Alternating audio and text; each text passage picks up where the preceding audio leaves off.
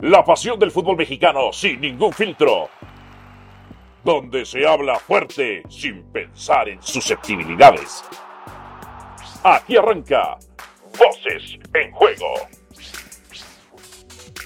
Bienvenidos sean todos ustedes a su podcast mágico, podcast mágico musical, Voces en Juego. El más gritón es el que gana. Dionisio Estrada, oye, eh, ¿tú sabes qué le queda al asqueroso antiamericanismo? Porque decía que León, chao. Decía que Santos, chao. Decía que Pachuca, chao. Decía que el Toluca, adiós. Que las Chivas, bye. Que Monterrey, bye. ¿Qué le queda al asqueroso antiamericanismo? Seguir comprando veladoras para ponérsela o a Tigres, o a Pumas, o al Atlético de San Luis, ¿no? Ver si alguno de ellos es capaz de impedir que América se corone justamente en este torneo.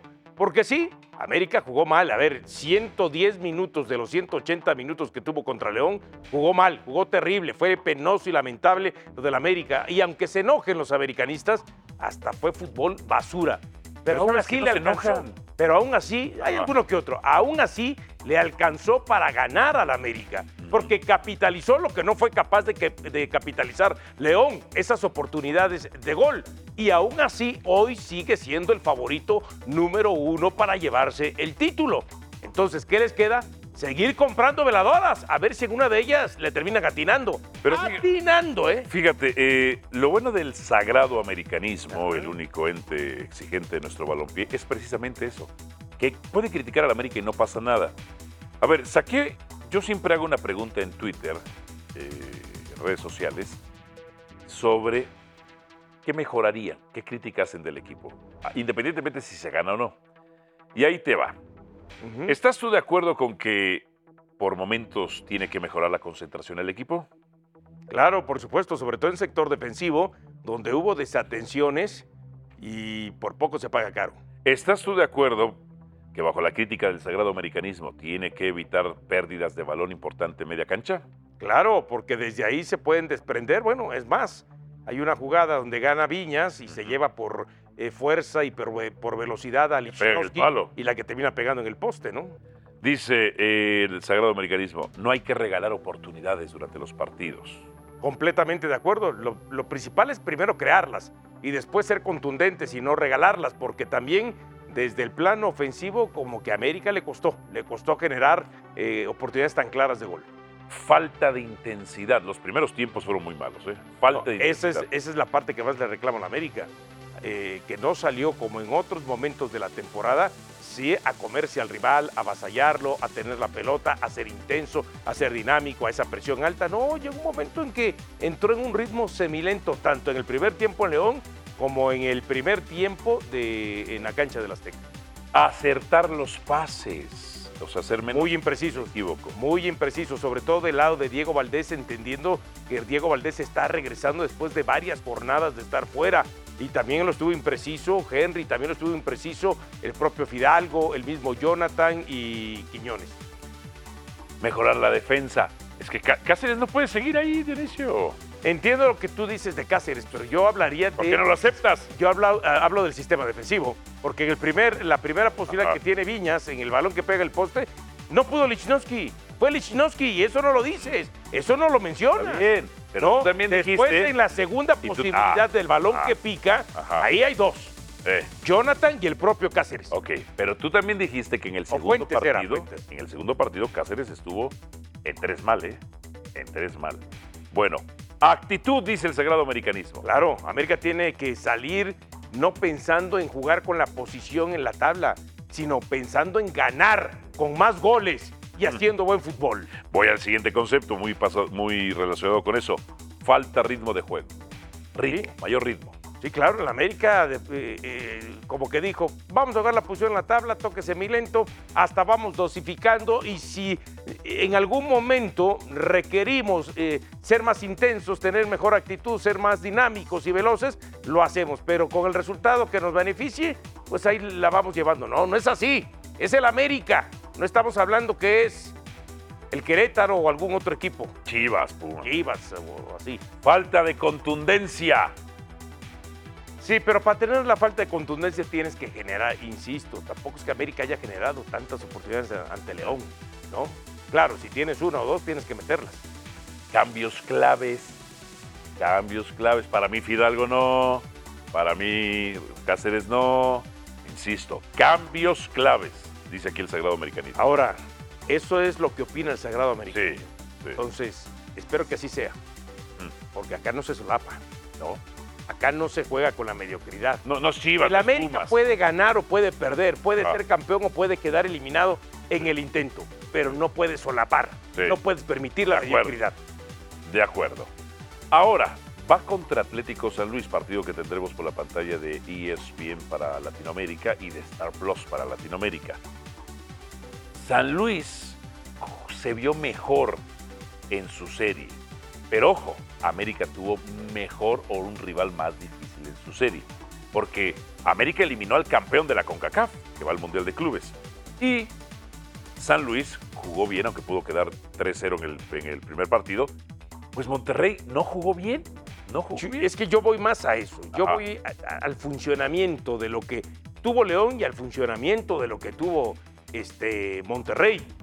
Partiendo de la base que Atlético de San Luis se vio mucho mejor que América en su eliminatoria ante Monterrey, ¿eh? porque también desde el funcionamiento de Monterrey, que dejó mucho que desear, mucho establecido sobre todo por el Atlético de San Luis. Una de las virtudes que yo destaco de- del Atlético de San Luis en el partido de vuelta ante Monterrey es que cuando cae el primer gol a los 7 o a los 8 minutos, uno dice, no, se le viene el mundo encima. Esto puede terminar en goleada. Y resulta que no cayó en un pánico escénico No. o en un estado de pánico, no cayó el equipo Atlético de San Luis. Al contrario, sí dijeron, vamos a reagruparnos, vamos a estar atrás, vamos a estar agazapados, defendiendo que nos metan nada más los primeros 45 minutos un gol. Y con eso estamos todavía a uno de dejar eliminado a Monterrey. Y creo que desde ahí, en no, en, en no desconfigurarse, en no romperse los esquemas del Atlético de San Luis, tiene una de sus virtudes, porque en el segundo tiempo, cuando cambia el plan de juego, metiendo a Murillo, metiendo a Vitiño, entonces toma otra acti- otra actitud, le resulta a los tres minutos y a partir de ahí desapareció Monterrey. A Sí. partir de ahí Monterrey no existió. Sí. Equipo frío, equipo que tiene atol en las venas, le falta sangre a este equipo de Monterrey. Mucha sangre, mucha sangre. Eh, en ese sentido, ¿el Tan Ortiz tendría que ser despedido? No, pienso que hay que darle todavía una oportunidad más. ¿eh? Pero sí tengo que recordar lo que dijo el Tato Noriega en su momento cuando terminan corriendo a Bucetich. No nos gustó la manera en cómo se jugó y esto va a traer consecuencias. Y Lo dijo también. En el primer partido ante Atlético Sí, de San Luis, sí. allá en territorio potosino. Sí. No nos gustaron las formas. Entonces ya desde ahí ya va una advertencia. ¿Pero va a echar al Tano por eso o solamente lo hizo, fue una justificación contra Bucetich que se las cobró cuando lo, lo, lo excluyó? de No, no, no, es que ahora jugador? tiene que ser congruente eh, el Tato con el mensaje. Eh. Y entonces, pero sí pienso que le va a dar un torneo más. Si el próximo torneo vuelve a pasar lo mismo que contra el Atlético de San Luis, contra un otro equipo, indudablemente se tendrá que ir el Tano Ortiz. Ahora, yo te pregunto, Tú me preguntas. yo no sé por qué estás tan feliz. ¿Qué es lo que te hace más feliz? ¿El que haya quedado eliminado Guadalajara Mm, o el que haya pasado el América? O Ajá. el que haya pasado el Atlético de San Luis, Ok. que es el equipo de casa. Claro. A ver, uno, me pone muy contento que mi equipo, el equipo que amo, el máximo ganador de liga, el máximo ganador de copa, el máximo ganador de CONCACAF, el equipo con más campeones de goleo, con más lideratos, con más liguillas, con más interamericanas, esté en la semifinal. Dos, me da mucho gusto que el equipo de nuestra casa, el Atlético San Luis, esté en semifinales, porque además tendremos al San Luis, pero además tendremos al América por ESPN para Latinoamérica. Tendremos al América por ESPN. Y tercero, por supuesto, me da mucho gusto que todo lo que afirmo, argumento, analizo y racionalizo se aplica con las Chivas Rayadas del Guadalajara. El tema es, te voy a decir una cosa, solo porque ellos se adscriben y se venden como un equipo grande, que no es grande, es Sagrado, aparentemente. Ajá. Como ellos se venden que eso es grande, es un fracaso.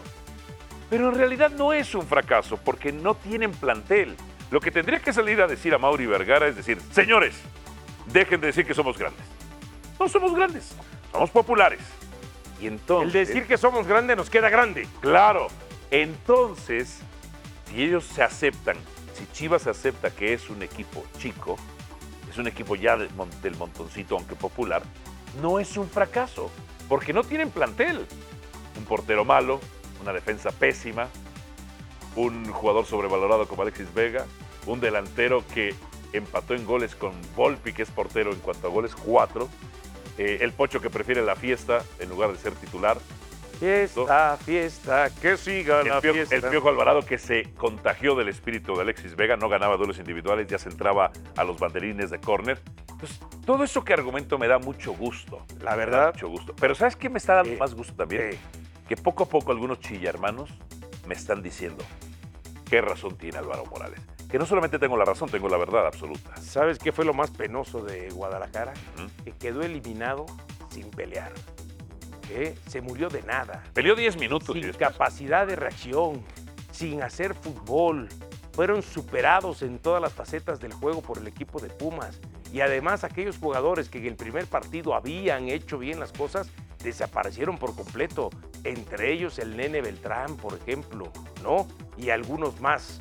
Entonces, la verdad, lo de Guadalajara se va de una manera triste, paupérrima, eliminado de la liguilla. Te pregunto una cosa más. Pregúntame, pregúntame. Si Atlético de San Luis da el gran campanazo de los últimos tiempos, eliminando a la América, No va a pasar.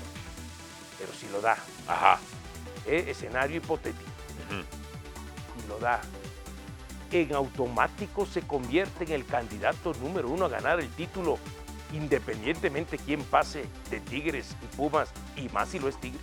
Si fuese así, te diría que sí. ¿Sabes por qué? ¿Por qué? Porque es el que está matando a los gigantes. Sería el matagigante. el mata gigantes. Y Tigres, y Tigres, fíjate nada más, tuvo más partidos sin ganar que ganados. Y muchos Pumas- empates, ¿no? Ajá. Y Pumas, pues a ver, Pumas no es rival, papá, o sea, falla demasiado. Realmente, los Pumas no tendrían que creerse tanto, Dionisio Estrada. Que ganaron un rival mediano y chiquito. O sea, Pumas no puede estar presumiendo que eliminó a... a- a- Pero hizo su trabajo. A ver, te voy a decir una Trabajo que cosa. no hizo Monterrey. Te voy, claro, Trabajo que no hizo te Guadalajara. voy a decir una cosa, Dionisio Estrada. Sí. A Chivas no le, es cierto, a Chivas no le marcaron un penal en la vuelta, pero tampoco se lo marcaron, marcaron en contra en la ida. Así que ahí está, parejito. Se compensó el asunto para que no estén chillando este. Y ahora, y, hablando de, de jugadas, Ajá. no sé por qué polémicas. No tendría que ser La polémica. del América, a veces no es, ese, ese no jugada falta, sacó bien el balón. Sacó O sea, bien el balón y después hubo falta. No La es América lo era penal. a través de una falta sacar la pelota y que después el árbitro no marque nada, Mm. que no fue el caso, a Eh. sacar el balón, la inercia del mismo contacto Claro. y después se devengue en la falta del penal sobre Claro. Henry Martín. Así que no confundan, eso simplemente son justificaciones sin sentidos, argumentos sin bases para aquellos que quieren encontrar en que al América los ayuda el arbitraje, así como también al señor Larcamón el mandar a decir, si quiere que él entonces haga su propio reglamento y se los mande a los técnicos de que no hablen del tema del arbitraje, porque cuántas veces hemos dicho que es una viveza que haya técnicos ¿eh? que empiecen a jugar el partido sin haber iniciado el árbitro con el silbatazo. Es decir, juegan su partido desde su trinchera, desde, desde su tribuna. Y si Giardini se vio afectado por lo que había sucedido en el partido de ida y lo dio a conocer, si el señor Larcabón piensa que eso fue condicionar al arbitraje, no, es simplemente establecer que se sintió perjudicado en el partido de ida. Y creo que todos los técnicos tienen que jugar sus partidos Claro. antes de que este arranque. ¿eh? Claro, todo cuenta, todo cuenta. Bueno, la final va a ser el nuevo clásico del fútbol mexicano, América Tigres. ¿Cómo? ¿Atlético de San Luis no? No, va a quedar eliminado Atlético de San Luis. Por más que sea el equipo de casa, pues tenemos que hablar con lo que es, con la verdad por delante. Ahora, ojo, ¿eh? Porque esa serie de Atlético de San Luis, América, al ser dos técnicos que se conocen profundamente por haber trabajado juntos en los últimos tiempos, Eh. sí pienso que será una serie de pocos goles, cerrada, en donde cada uno va a esperar el error del rival para sacar ventaja. Así que el que menos se equivoque, el que menos errores cometa, es el que estará en la final. Así es. Y entonces, para ti, ¿cuál va a ser tu pronóstico de la final? América contra Tigres. ¿Y el campeón va a ser? América, América. se viene la 14 para los americanistas. Y 18 general, ¿eh? Acuérdense que a mí no me gusta ilusionar como ilusiona Álvaro Morales. Oh, Cuando él está desde hace tres o cuatro torneos, América Qué el uno, ya envidia denle el título, ya denle. Ya denle yo le dije, título. acuérdate, ahí está Pachuca, ahí está Toluca. Ya no está, ya no está. ¿Eh? Ya no está. Sí, pero Ya tampoco es que hay ningún equipo Ya no como. Pero tampoco hay ningún equipo con otro nombre Ajá. que represente peligro para el América. Está. Que puede representar es Tigres. Lo de Atlético de San Luis sería una gran sorpresa. América tiene ¿Pero a qué como me refiero? 12 partidos sin Yo les digo Tigres. que viene la 14, Ujú. no para que se ilusionen como los hace Álvaro, sino porque sí veo muchas probabilidades de que así sea. Bien, vámonos, Dionisio Estrada, como siempre, un verdadero ¿Ya tan placer. rápido? Ya, acabamos Voces en Juego, su podcast mágico musical. Un placer. Suscríbase. Aquí termina Voces en Juego. Nos escuchamos de nuevo para repartir más verdades del fútbol mexicano.